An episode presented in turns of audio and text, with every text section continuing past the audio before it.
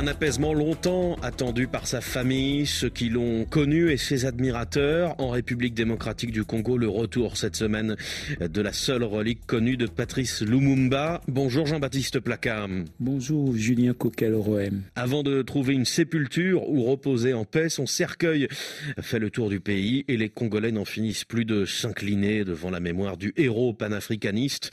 Mais Jean-Baptiste, dans le même temps, certains refusent de se résoudre à cet apaisement. Pourquoi continuent-ils de crier leur colère? À l'indépendance, Patrice Lumumba était de ces leaders totalement en phase avec leur peuple et leur patrie.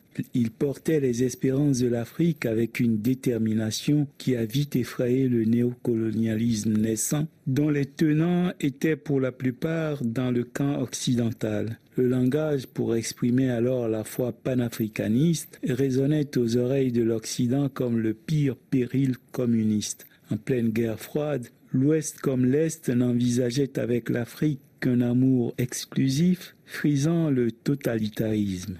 Et l'assassinat, l'aurions-nous oublié, est un moyen de travail habituel et justifié du totalitarisme cynique. D'où la cruauté avec laquelle ils ont achevé Lumumba et qui continue de révulser des millions d'Africains. Car selon les propres mots de Lumumba, les blessures sont encore trop douloureuses aujourd'hui pour que l'Afrique puisse les chasser de sa mémoire. Certes, la récupération de cette dent met fin à six décennies de profanation du corps du héros continental. Mais respecter la paix du cœur voulue par la famille n'empêche pas de décolérer rien qu'en imaginant l'inhumaine férocité avec laquelle ces gens ont achevé ce leader posé pacifique qui n'avait pour seule arme que la puissance du Verbe au service de la dignité de son peuple. Ni canif, ni rien d'autre pour agresser ou pour se défendre. Lumumba ne s'était-il pas opposé à une trop forte coalition d'intérêts?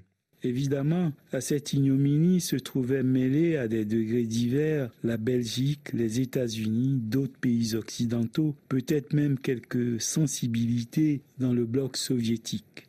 Mais le pire est que d'autres Africains, dirigeants du Congo d'alors ou futurs maîtres du Zaïre, étaient également impliqués sans compter les petites mains d'Africains serviles assignées aux besognes trop répugnantes pendant que leurs maîtres regardaient ailleurs. Jean-Baptiste, cela signifie-t-il que c'est aussi au peuple de protéger leur leader pour avoir essuyé les pires violences de l'histoire, ces peuples qui constituent ce que Césaire appelait une communauté d'oppression subie devraient cesser de rester là à pleurer leurs héros assassinés et à tenir les comptes pendant que sont liquidés sous leurs yeux d'autres, leurs prophètes, comme dirait Bob Marley.